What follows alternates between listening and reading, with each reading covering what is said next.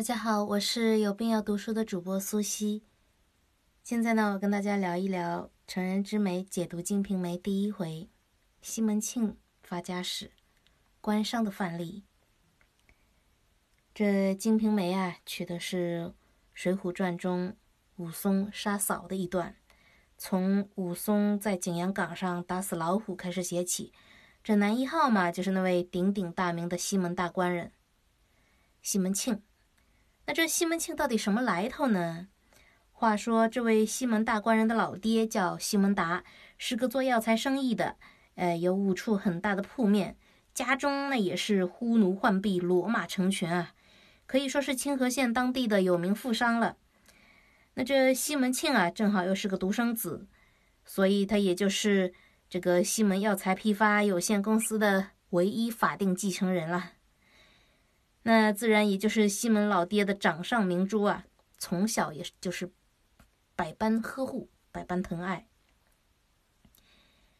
西门大公子呢，书上是这么说的：壮貌魁伟，性情潇洒，终日闲荡，棉花素柳，惹草招风，且又好拳棒，会赌博，双陆象棋，抹牌倒字，无不通晓。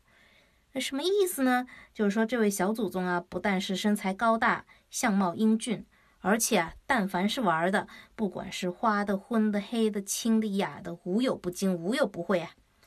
应该说，这位庆公子啊，即使是在富二代的公子哥里面，也都算得上是出众的人才了。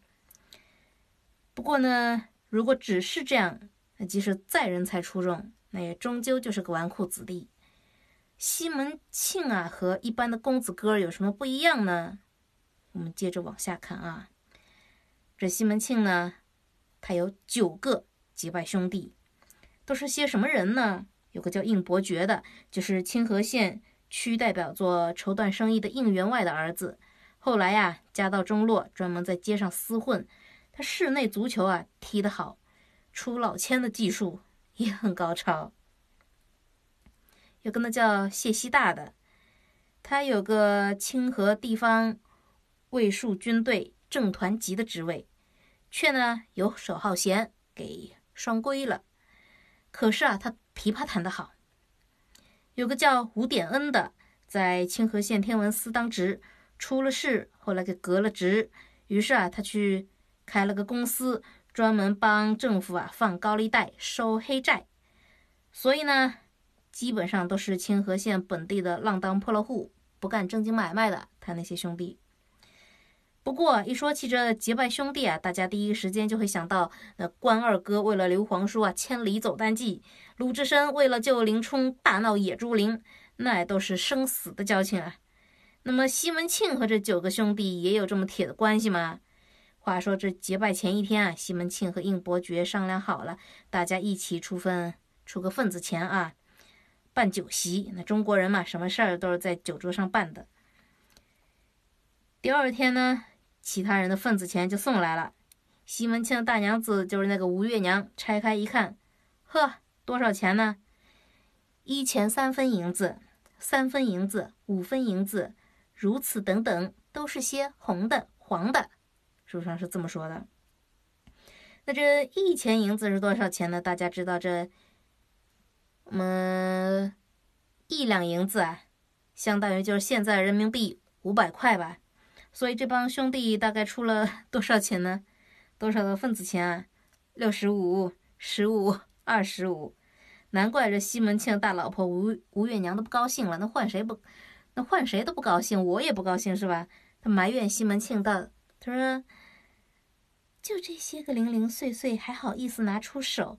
不如送回去算了。”但是啊，西门庆他不这么看，呵斥道：“你懂什么？我们自己多出一些，何必计较？”那于是啊，西门庆自己出了四两银子，就是现在两千块了，办了酒席，还出了五钱银子，大概有两百五吧，请这个玉皇庙的师傅啊，还写了结拜的文书，这可就奇了怪了啊！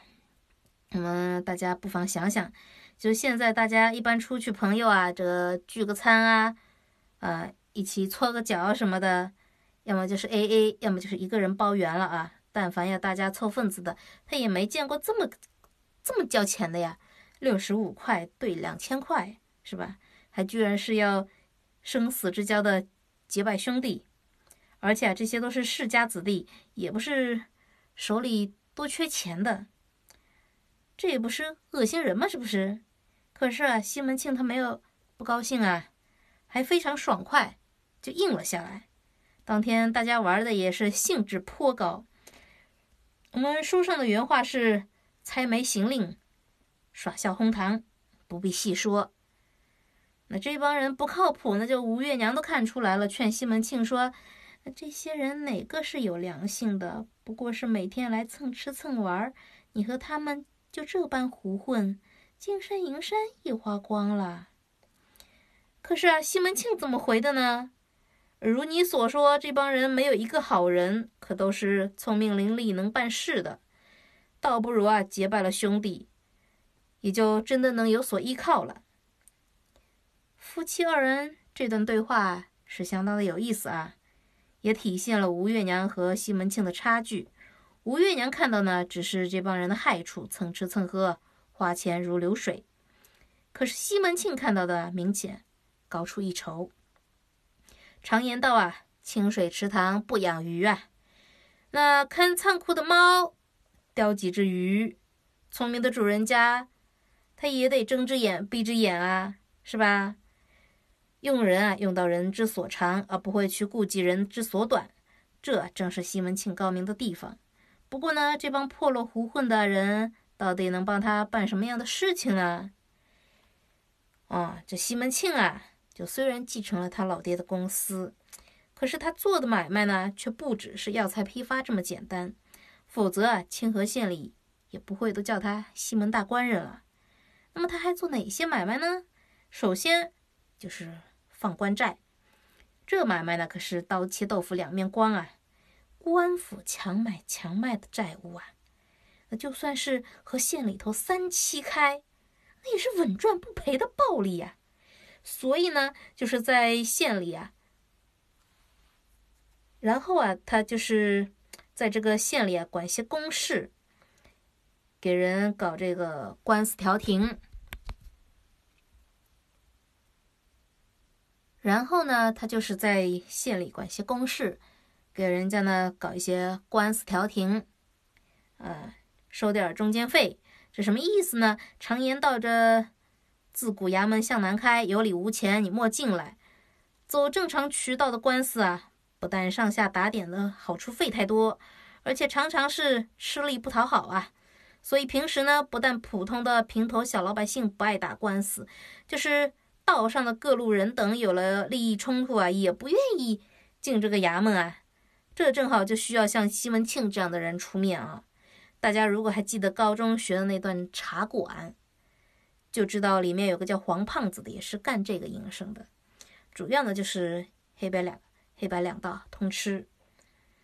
呃，大家双方都买我大官人一个面子，这个事情就算过去了。这样子啊，呃，这种事情呢，那些平时啊读四书五经的正经公务员啊干不了。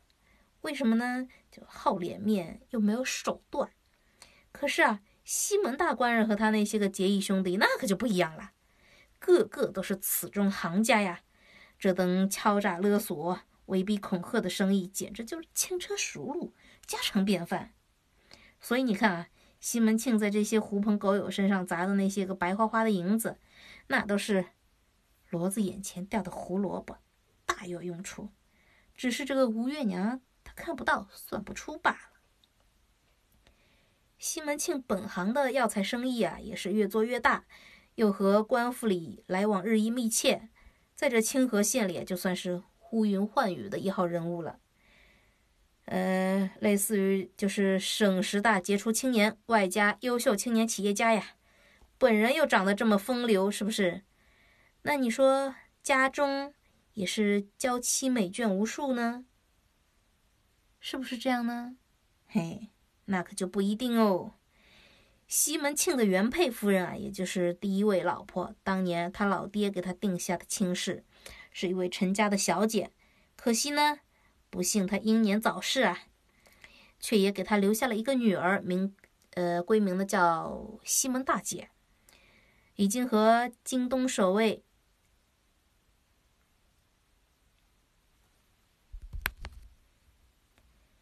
西门庆的原配夫人啊，也就是第一个老婆啊，当年是他老爹给他定下的亲事，一位陈家的小姐。可惜啊，他不幸英年早逝，却也给他留下了一个女儿，名叫西门大姐，已经和东京首都卫戍部队杨司令的亲家陈洪的公子陈敬济定了亲。这关系啊。乍一听嘛，有点乱，不过看看关键字也就清楚了。通过这门亲事啊，西门庆已经和首都的杨司令搭上线了。至于后来他通过这条线呢，又和国务院总理蔡京扯上关系呢，都是后话，我们以后再聊。现在呢，西门庆的大太太就是我们前面说过那位吴月娘。这位吴小姐呢，就是当地清河县卫戍部队吴师长的。千金，面如银盘，眼如杏子，就是个什么长相呢？就眼睛还算漂亮，可是啊，脸比较大，大脸盘啊。总的来说呢，算不上美女。那么除了这位正妻呢，西门庆还有几位娇妾呀？一共有三个。当然了，我们后续还会增加的，我们以后会说到。这第一个嘛，叫做李娇儿，本来是清河县 KTV。娱乐城的一位头牌姑娘，西门庆啊和她打得火热，后来也就娶回家了。按理说呢，都是头牌姑娘了，模样应该出众吧？结果呢，书上说肌肤丰腴，身体沉重，也不知道这清河县的男人是不是集体穿越到唐朝去了？这审美不说了啊。这第二位小妾呢，叫卓丢儿，原来是。清河县南街文化的传播中心兼职啊，做这个按摩保健的，他们家的一个当家花旦。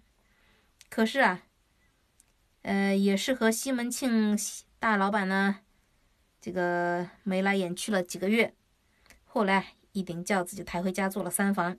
那什么模样呢？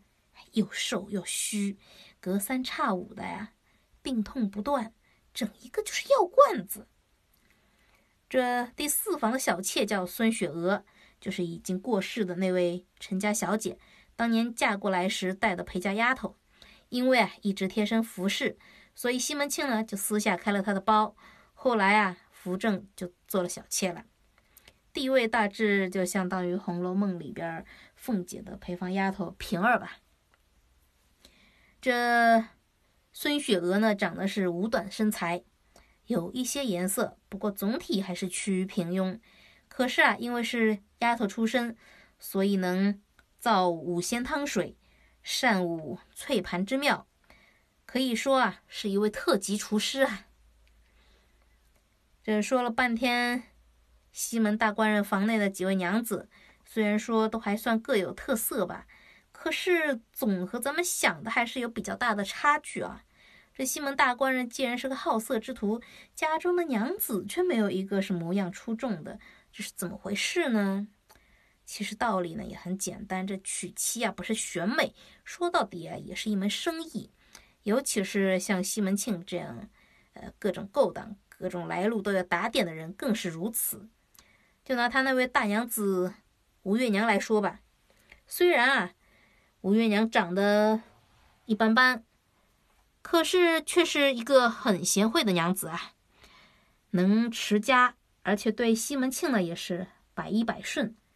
更重要的是啊，这吴家小姐啊，在吴小姐就他们家，在这个清河县当地啊，影响力也是响当当的。